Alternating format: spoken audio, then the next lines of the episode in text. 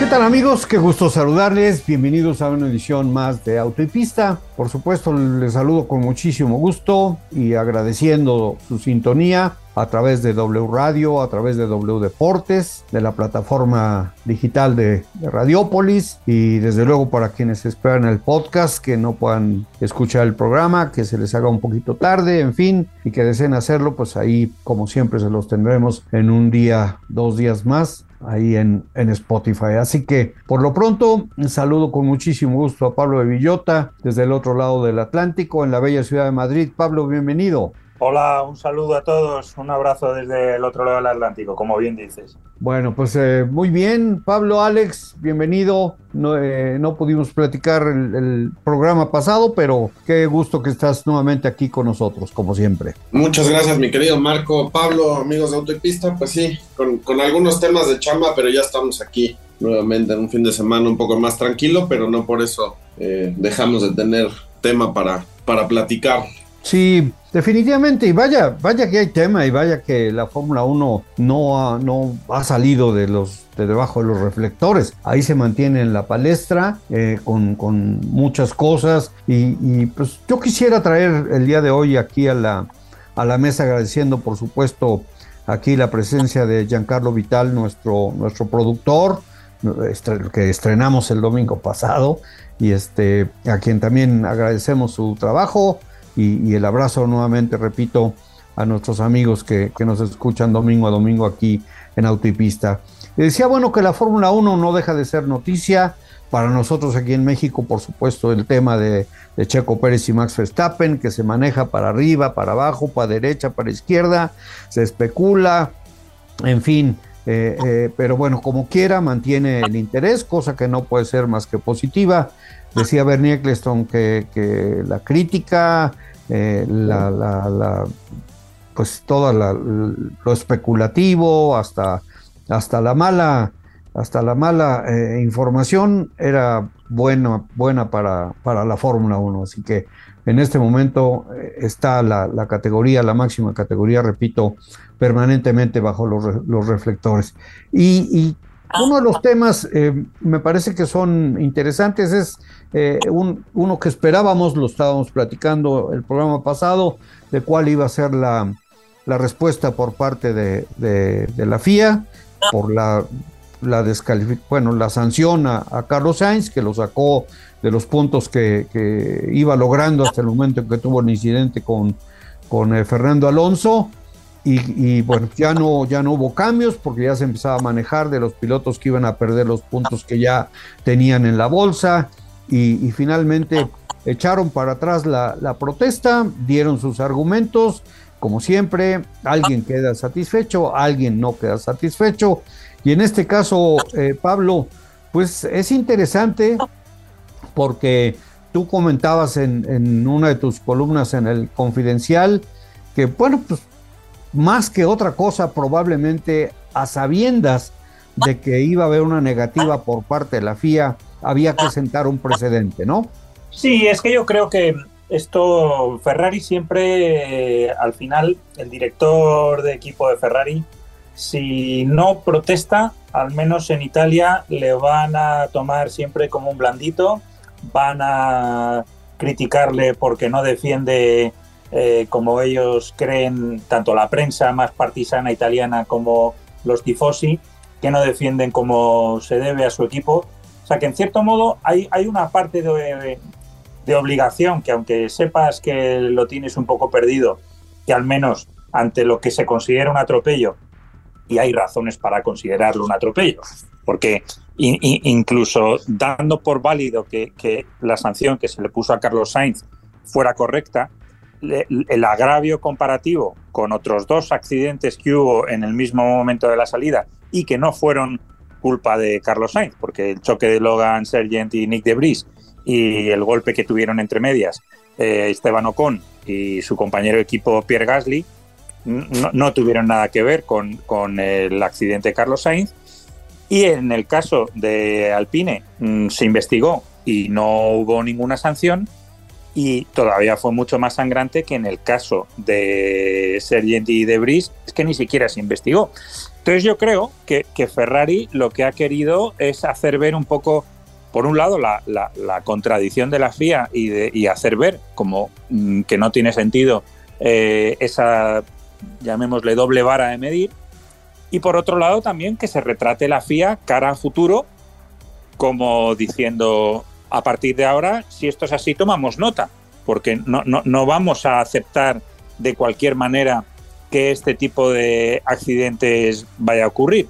Y yo creo que Ferrari también lo hace porque al final es muy significativo que haya habido en el último Gran Premio tantas banderas rojas quizás como las que ha habido en los 10 años anteriores. Esto es como una especie de señal que, que, Liberty está presionando a la FIA o al final es una parte de que la FIA quiere ceder o lo que sea para, digamos, fomentar el espectáculo, este tipo de medidas que muchas veces no se entienden, ¿no? O sea, si tú estás por una cuestión de seguridad eh, interrumpiendo la carrera Mm, al final es obvio que provocas más situaciones de peligro sacando a todo un pelotón con neumáticos fríos a, falta de dos vueltas del final. O sea, era bastante previsible que fuera a haber ese accidente. Entonces, al final, yo creo que se trata un poco de reflejar ese tipo de, contradicciones que, no tiene mucho sentido si argumentas una cuestión eh, por seguridad y acabas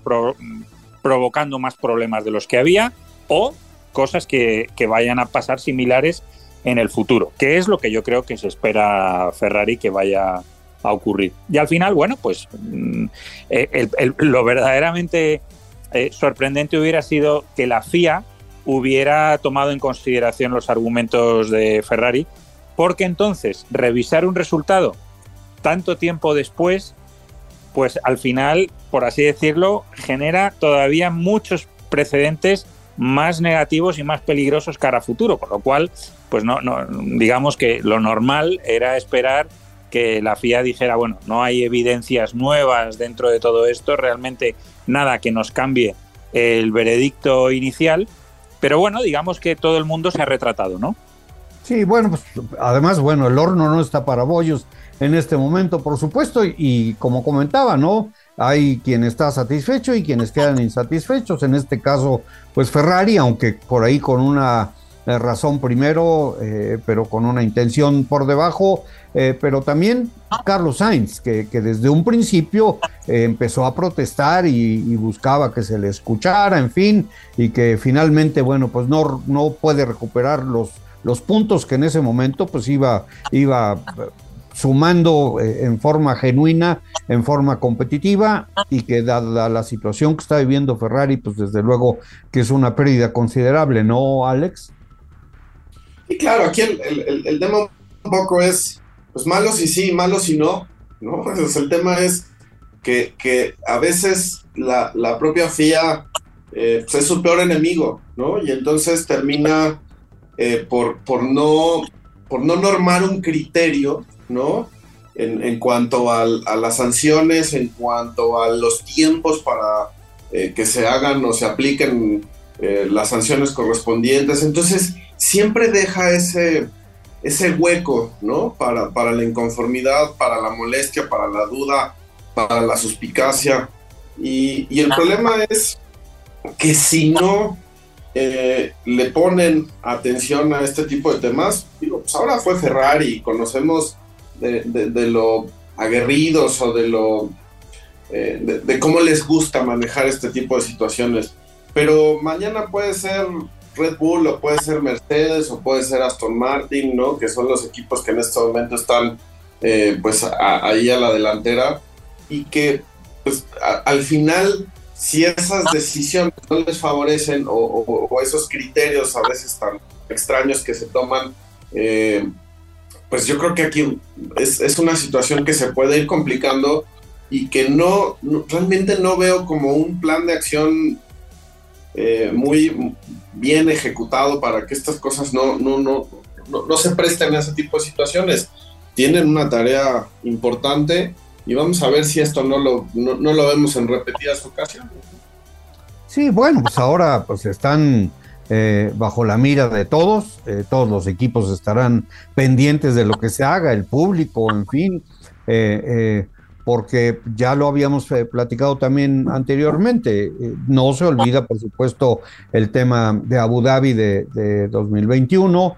Entonces, esto, aunque de una manera ciertamente diferente, pues eh, vuelve a poner eh, sobre la mesa el tema de las decisiones, ahora con un grupo, eh, por decirlo de una manera entre comillas, externo, que está también analizando lo que está pasando y, también tomando decisiones. Bueno, pues la verdad es que de lo primero que comentabas, Alex, pues tal parece que, y lo que decía también Pablo, la FIA se pasa todo el tiempo dándose un balazo en el pie, pero bueno, bajo esa, bajo esa situación o, o, dentro de ese contexto, pues entonces también viene otra, otra que, que, está ahí flotando en el aire y que de alguna manera se sigue sumando a todas estas controversias que se están generando entre el tema deportivo y el tema de autoridad y el tema de promotor, que es el, la primera carrera sprint de, de la temporada,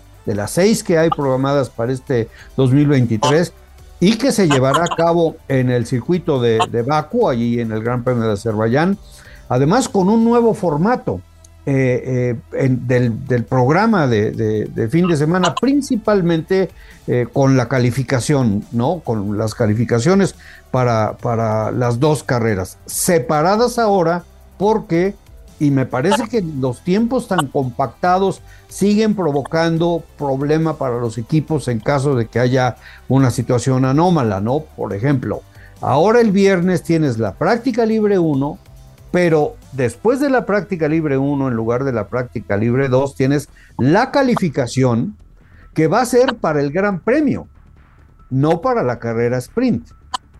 Y el, al siguiente día, el sábado, no tienes práctica libre 2 tienes una calificación para la carrera sprint que finalmente, bueno, pues va a tener su, digamos, su propia competencia con sus propios puntos, que ya vemos, que ya sabemos que son menos, pero que ahí existen, pero ya está dividido con el otro tema, porque para el domingo, el día del Gran Premio, la parrilla está conformada desde el viernes. Una gran complicación, pienso yo, salvo la mejor opinión de ustedes, Pablo y Alex, para los equipos que después de una primera práctica libre que les da oportunidad de probar, de, practicar muchas cosas, se lanzan ya a la calificación más importante del fin de semana, ¿no? Sí, yo creo que al final esto, eh, aunque suene un poco amateur, es el método de prueba-error cuando ves las complicaciones que trae el primer experimento que, acaba condicionando demasiado el resultado de la carrera para lo que es la configuración de la parrilla, es decir, un gran premio se puede haber ido al traste antes siquiera de haber empezado por, un mal movimiento, por una situación eh, pues inesperada en, en, la carrera al sprint. Entonces, pues claro, al final el experimento, prueba error, prueba error, ahora vamos en la segunda fase del experimento. Volviendo un poco a lo que decíamos antes de, esos tiros en el pie que muchas veces se da la propia FIA ante su propia eh, decisión, es que, bueno, no digo solo FIA, también aquí gran parte de culpas, si no todavía más incluso que la FIA, es por parte del promotor Liberty Media.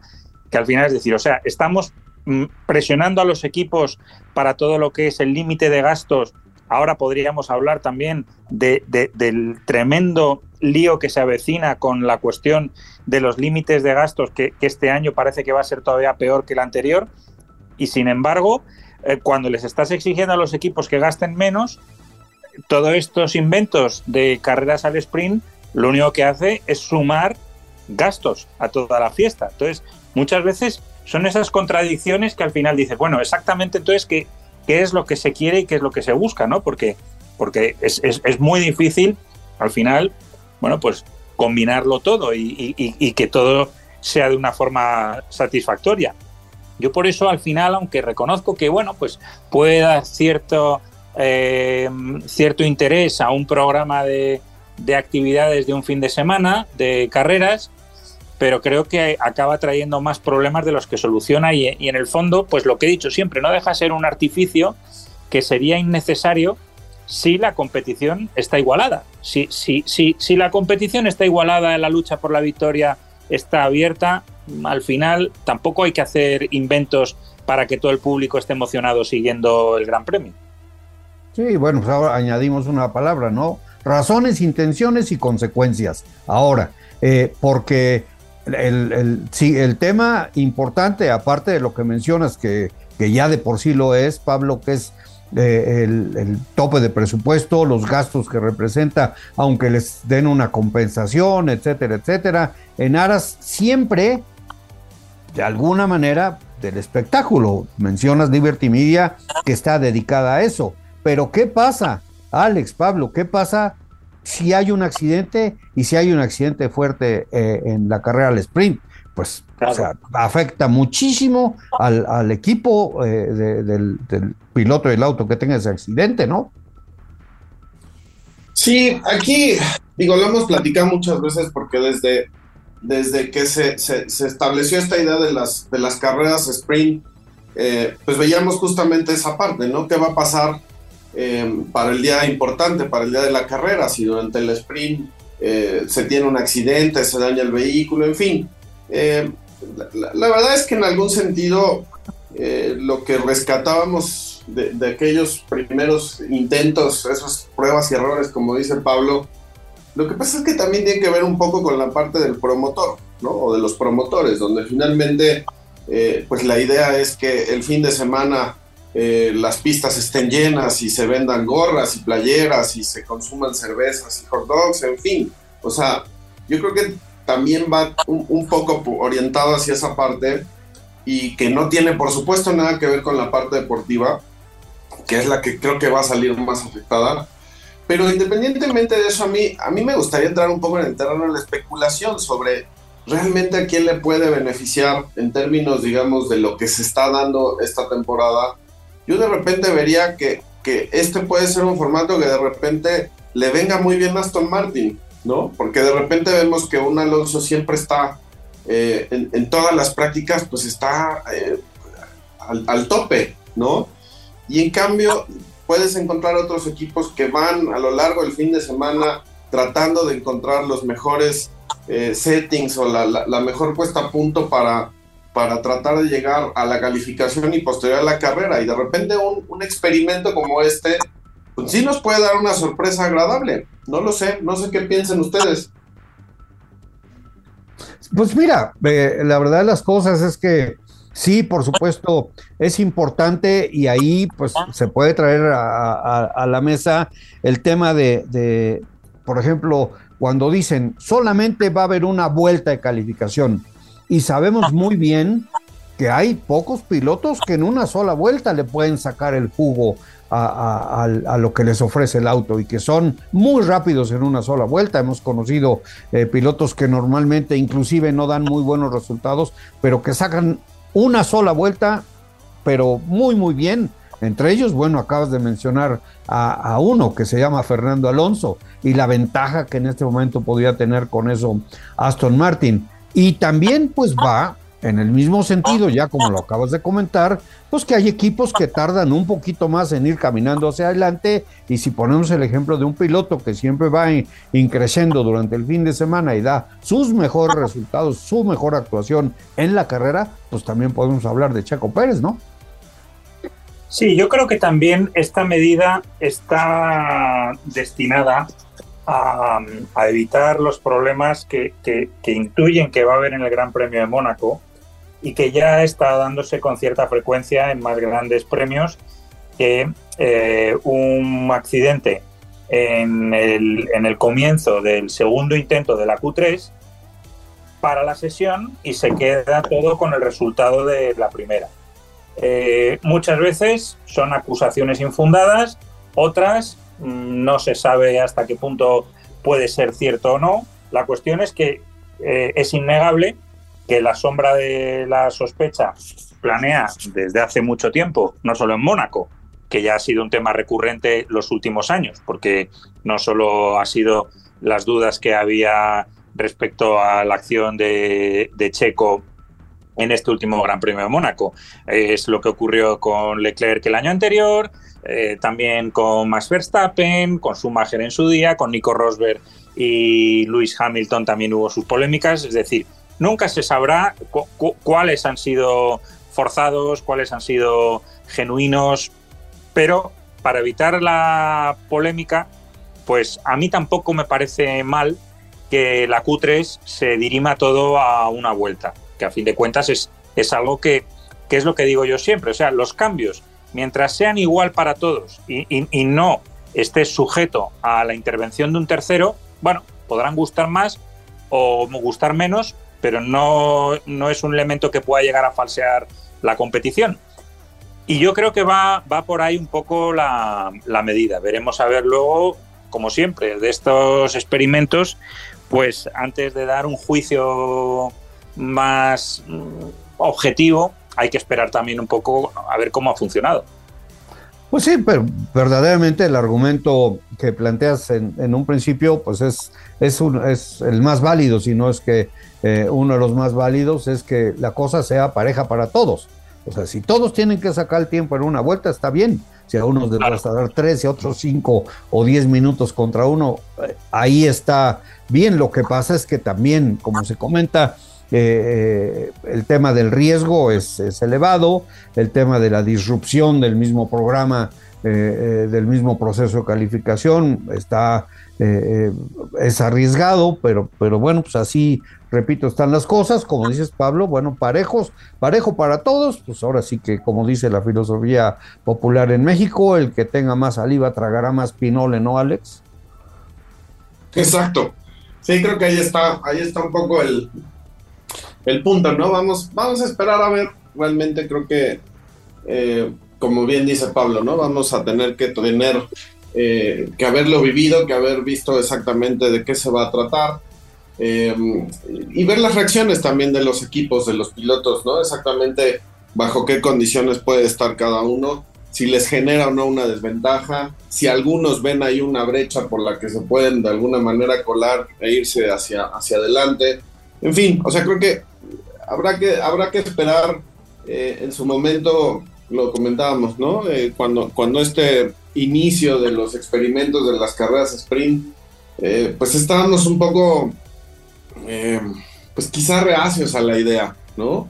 Eh, con el tiempo nos dimos cuenta que no, no, no, no afectaba, no cambiaba prácticamente nada. Alguna que otra llegaba a ser lo suficientemente emocionante como para que se pueda justificar. Eh, pero bueno, vamos a ver. Sí, bueno, pues vamos a ver. Podemos seguir con el tema de Fórmula 1 porque está muy interesante. En este momento nos pide nuestro productor Giancarlo Vital una pausa, vamos a hacerla y regresamos con más. Muchas gracias, qué bueno que nos acompañan nuevamente el día de hoy aquí en esta edición de Auto y Pista. Soy Marco Tolama, acompañado por Pablo de Villota desde España y por Alex Rubio desde la bella ciudad de Querétaro. Vamos a la pausa, regresamos. Auto y Pista, el marco automovilístico de Marco Tolama. Entra en contacto con nosotros. Sé parte de Auto y Pista. Escríbenos en Twitter, arroba Marco Tolama y en Facebook, Redacción Auto y Pista. Entre las reglas que se han acordado con los equipos están los cambios al formato de la carrera sprint. Si durante la semana que viene se aprueban formalmente, se aplicarán en Azerbaiyán, sede de la primera de seis carreras sprints programadas para esta temporada. De esta manera, los viernes tendrán la acostumbrada primera práctica libre seguida de una calificación cuya parrilla será la que se use en el evento principal del domingo. Para el sábado, en lugar de la segunda práctica libre, habrá una versión más corta de calificación para determinar las posiciones de salida de la carrera de sprint que se correrá más tarde el mismo día. Para los pilotos, esta ha sido una buena idea porque al dividir los dos eventos, un incidente en la calificación para el sprint o durante su desarrollo no compromete su participación en el Gran Premio. Con esto, los pilotos podrán arriesgar un poco más sin poner en juego todo el fin de semana. Lo más importante es no comprometer la carrera del domingo. Así que esperemos a la decisión que, dividiendo el fin de semana, da como resultado dos carreras, las dos con puntos para el campeonato. Esta es la dirección que propone seguir la Fórmula 1 para ofrecer un mejor espectáculo con más acción y sin utilizar la carrera sprint para conformar la parrilla del Gran Premio. Si eso no la correcta, se verá, si la autorizan, en Baku.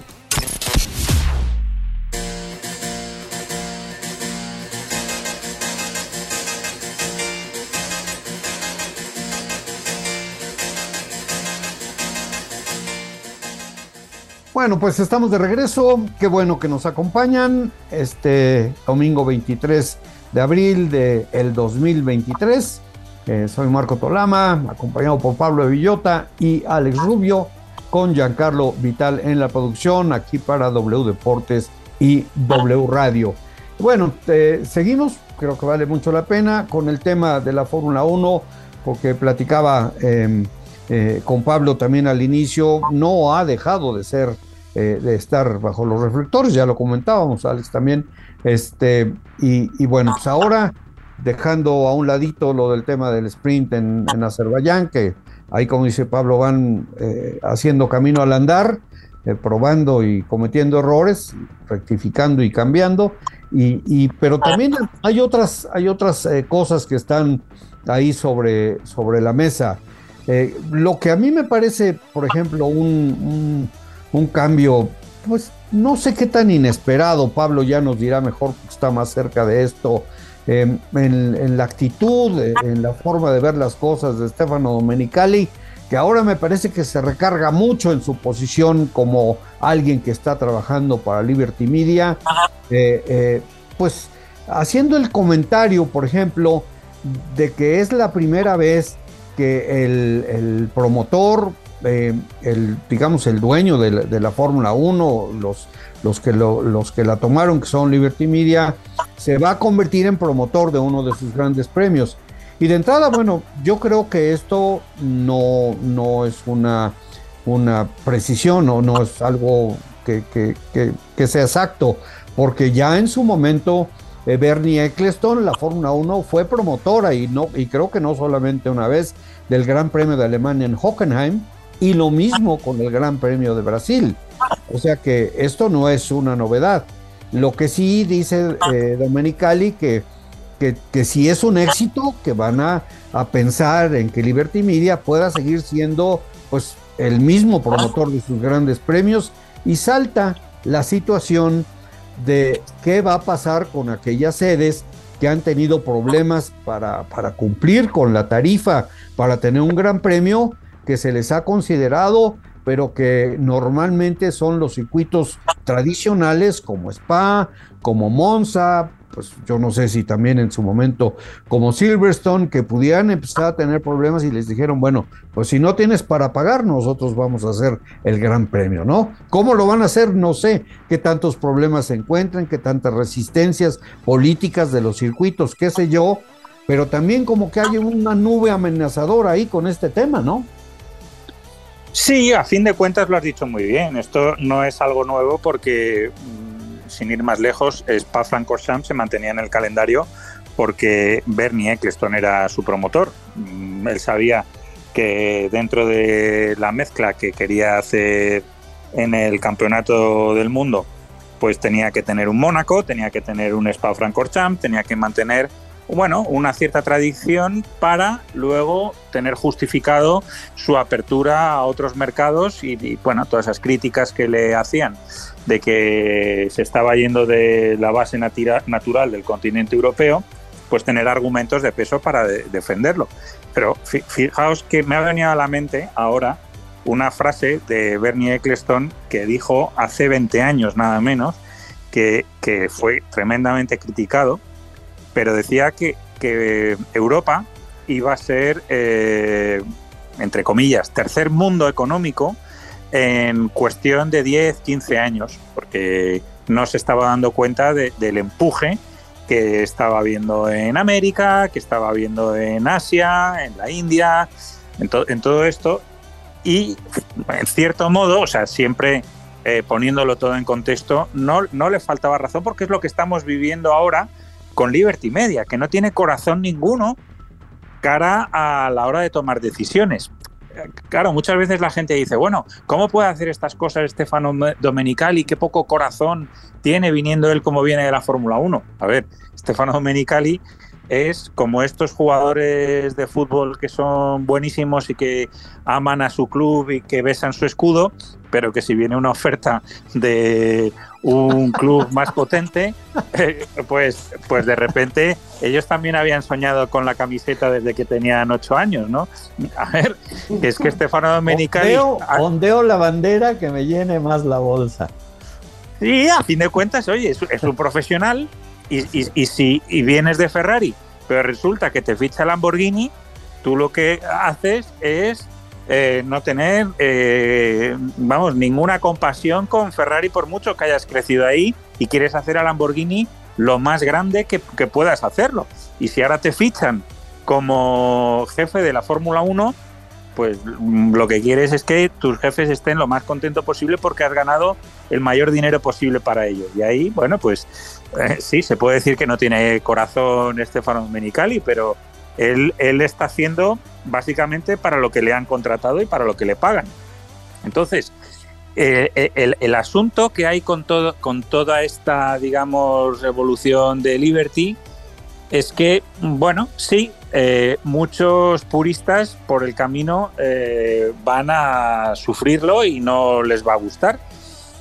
Empezando por, por Ferrari, vamos a ver qué pasa con la nueva, digamos, negociación del acuerdo de la Concordia, que tiene muchos privilegios para Ferrari, a ver si, si va a ser capaz de, de mantenerlos, ¿no? Entonces, esto también, lo que me recuerda, volviendo a lo de Bernie Eccleston, es, el famoso refrán este de, bueno, otro vendrá que bueno te hará. O sea, tanta crítica que había con Bernie Eccleston de que era un ogro, de que no tenía corazón, que todo era el dinero, y bueno, pues espérate a los sucesores, ¿no?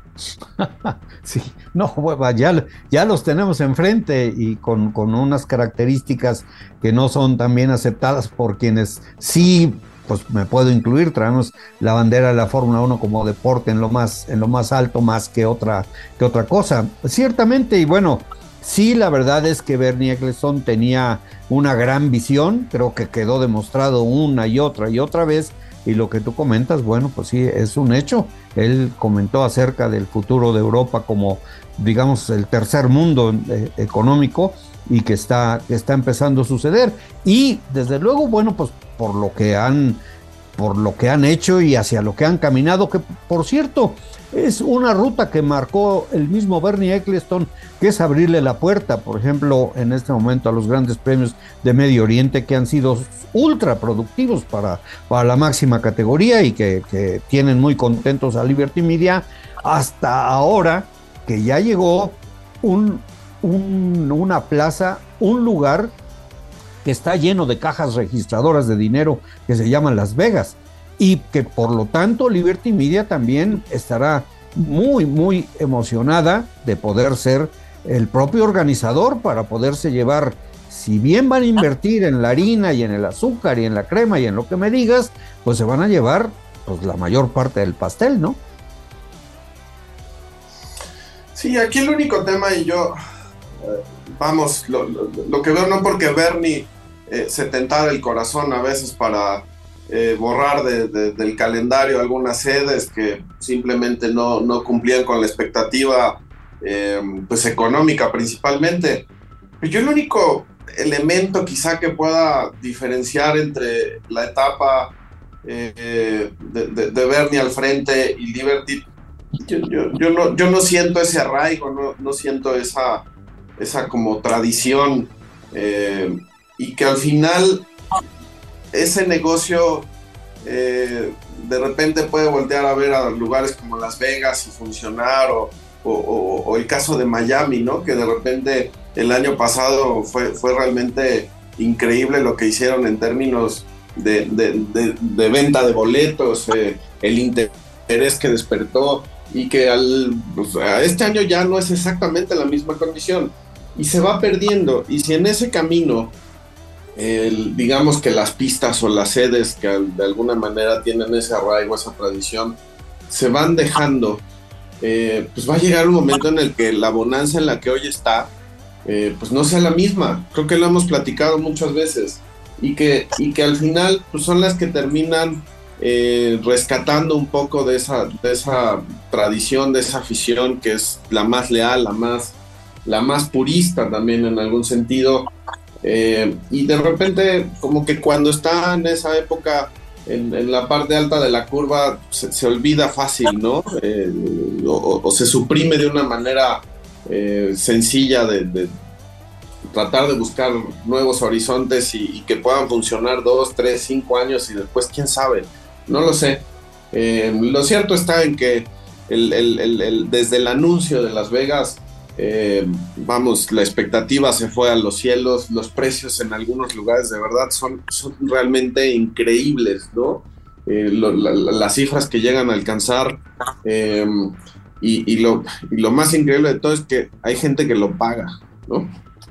Sí, bueno, pues, pero mira, qué bueno que tocas el, tema de Miami, como lo platicaba hace un momento Pablo. A mí me parece que el gran premio que va a predominar, o el, circuito que va a predominar como sede de, carreras internacionales, va a ser el circuito de las Américas. Austin, que además cada vez tiene más, em, más eh, cada vez está recibiendo más, digamos, solicitudes de eventos internacionales.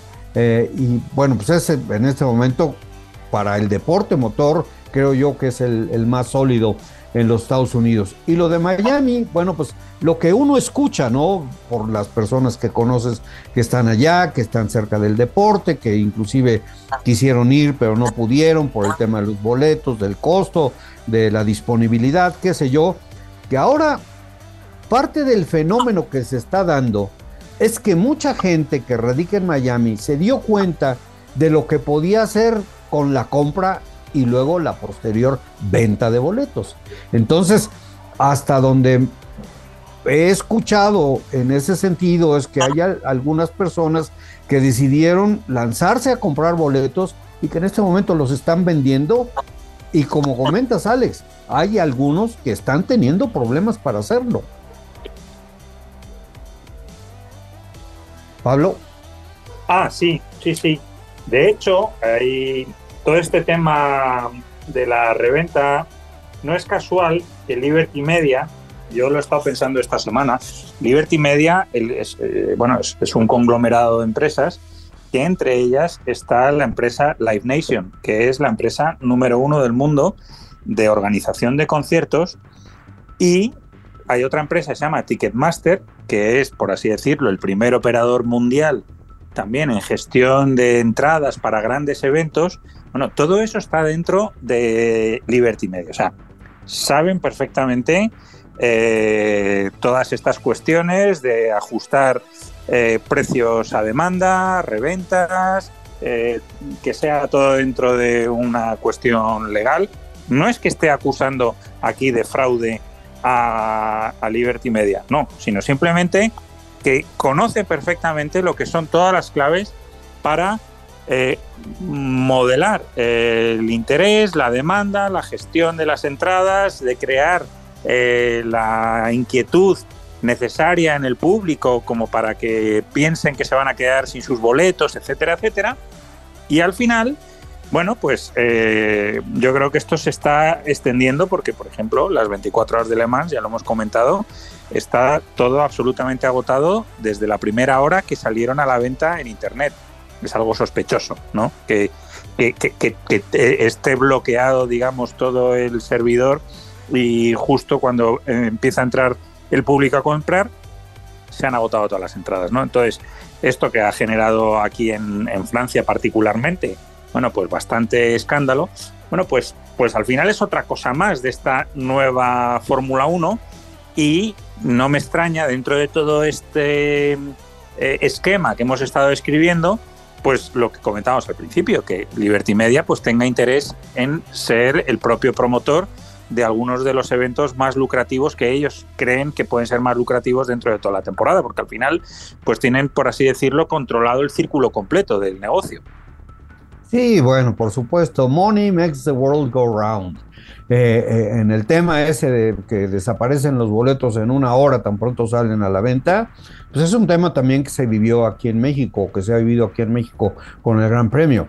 Eh, lanzan a la venta los boletos y a, a los 45 minutos ya las redes sociales están llenas de aficionados que dicen que simple y sencillamente los ponen en fila y terminan sin poder llegar ni siquiera a la ventanilla virtual. Y, y sí, como tú comentas con el tema de Le Mans, pues es una situación que empieza a crear sospechas. Pero bueno, pues habrá que ver el resultado que les da, como comentaba Alex y, y, y, lo que apuntaba que yo había escuchado, a ver primero qué pasa con Miami y finalmente después qué pasa con Las Vegas, porque pues la verdad de, de las cosas que ojalá sigan teniendo éxito y se mantengan, porque pues el siguiente objetivo se llama Nueva York, ¿no? Y salvo que quisieras comentar algo, Alex, igual podemos cambiar un poquito de tema. Eh, me gustaría traer a la mesa lo que pasó en Berlín con la Fórmula E. Bueno, nada más el, digo la, parte de, de, lo que pues yo he recogido, ¿no? Un poco de lo que Las Vegas ofrece en términos de hospitalidad, eh, de, de, la, experiencia de Fórmula 1 que quizá para mucha gente Las Vegas eh, a lo mejor estén alejados del deporte, pero no están alejados de, de lujo, de los excesos, de, de, de, ese estilo que tiene muy particular Las Vegas de, hospitalidad a todos los, los que en algún punto eh, a lo largo del año van, pero bueno, pues, encuentras cosas que llegan a, a, a, valores y lo hemos platicado, ¿no? Eh, un paquete por ahí del Caesars eh, alrededor de 5 millones de dólares. ¿no? Este, de, de, verdad, ya, ya, ya, ya, ya raya en la parte eh, quizá demencial, eh, pero, pero que sin duda creo que va a ser una experiencia que para quien tenga ese, ese poder adquisitivo, bueno, pues lo disfrute, lo goce. Yo lo único que desearía es ojalá se enganche, ¿no? Y, permanezca ahí dentro de esa eh, afición, ¿no? Que, realmente crezca, que, que engrose eh, esa, esa, posibilidad de, darle continuidad, porque bueno, pues al final también hay gente que vive la experiencia, ya, ¿no? Ya nadie se lo platica y se acabó y, y nada más sirve un poco como para la parte del blog. Pero bueno, para que nos demos una idea, ¿no? Entre 1 sí, y 5 millones de dólares puede, puede costarte un paquetito ahí en el Caesars o en el Win o qué sé yo, ¿no? Este, como para que disfrutes del fin de semana de Fórmula 1.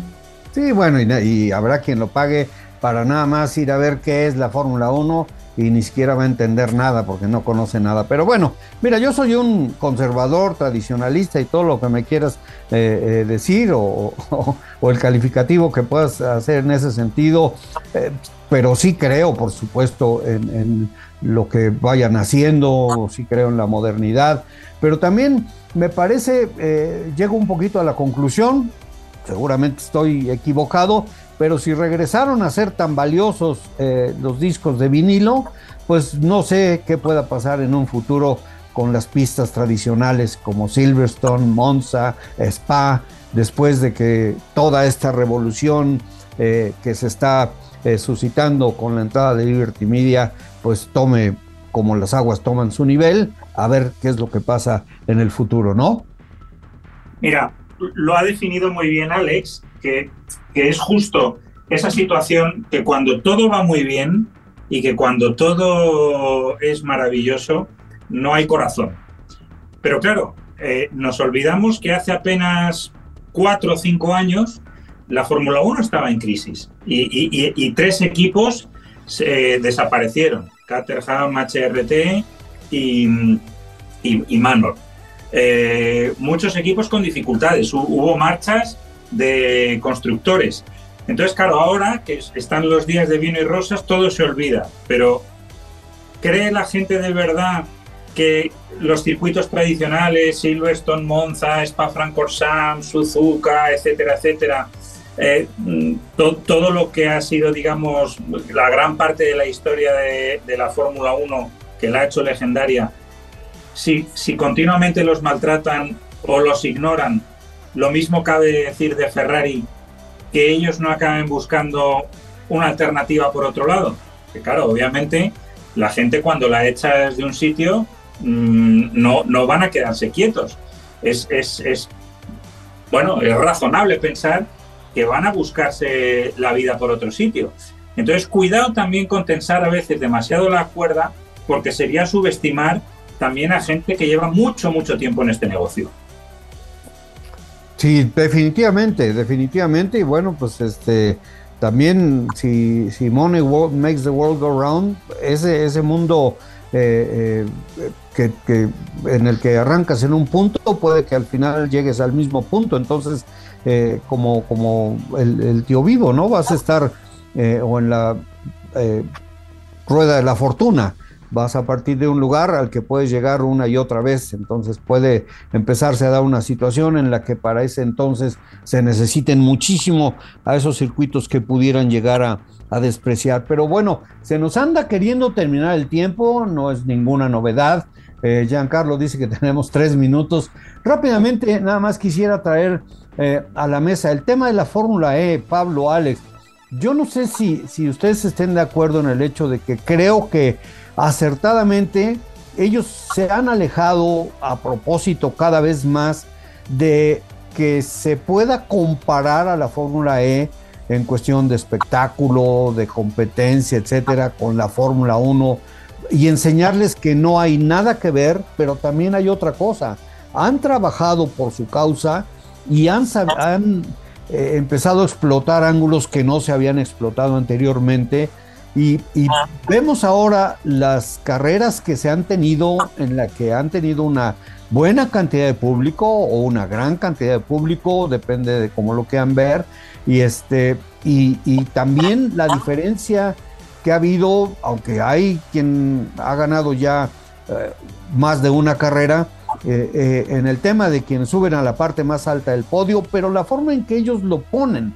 Y empiezan, por ejemplo, con la nota de la victoria eh, eh, del día de hoy en la segunda carrera de Nick Cassidy, con que fue una competencia en la que hubo 150 rebases, más esto, más lo otro, más el espectáculo y la forma en que se lo están enseñando al público, tanto pues el que está en la plaza como digitalmente, que es lo que se está convirtiendo en su gran fortaleza, ¿no, Pablo?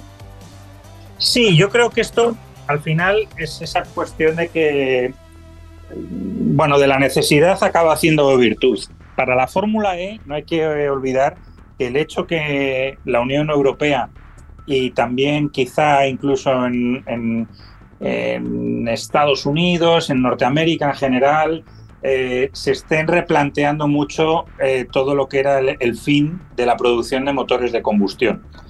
La noticia que, han dado de que no va a haber en 2035 eh, el límite que habían impuesto para la fabricación de motores de combustión al final obliga también un poco a mover ficha a la Fórmula E, porque ahora el, valor de propuesta que tenía, que era nosotros somos el futuro, ahora es nosotros somos el futuro junto a alguno más, porque bueno, eh, ya no es solo ellos los que pueden copar ese futuro tecnológico. ¿no? Entonces, al final yo creo que esto ellos lo saben, y en cierto modo dicen, oye, tenemos justo lo que has dicho tú, Marco, tenemos que buscar nuestro propio hueco y sin ser comparados con nadie, ni, ni fechas, ni límites, ni, nada parecido, que por, por sí mismo el campeonato tenga vida, tenga interés y, sea una especialidad deportiva diferente que tenga su público y que, y que eh, haya encontrado su hueco. Sí, pues mira, me parece que van en la dirección correcta y nosotros vamos en sentido contrario, pero contra el cronómetro, porque ya se nos terminó el tiempo del programa. Eh, tenemos que despedir Pablo, Alex, eh, y bueno, por supuesto, eh, tenemos que, aparte de, que con mucho cariño te agradezco a ti, Pablo, te agradezco a ti, Alex, agradecemos a Giancarlo Vital la producción, tenemos que agradecer también por su compañía a nuestros amigos, a quienes nos siguen domingo a domingo, los grandes aficionados, los grandes conocedores, los que quieren conocer de este deporte. Ya sabemos, eh, o ya sabes, son muy, muy bienvenidos. Nosotros muy, muy agradecidos de que nos acompañen domingo a domingo aquí en auto y pista. Así que por hoy nos vamos. Hemos llegado al final de nuestro programa el día de hoy. Como siempre, muchas gracias por sus oídos y su gran afición. Gracias a quienes nos escuchan a través de las frecuencias de W Deportes y W Radio, de sus plataformas digitales y a quienes esperan el podcast. A quienes van en el auto y nos escuchan, muchas gracias. Y quien va tras el volante, no olvide, sea justo, que no todos manejan tan bien como usted. Soy Marco Tolama. Cuídense mucho. Hasta la próxima. Hemos cruzado la meta. Auto y pista, el marco automovilístico de Marco Tolama.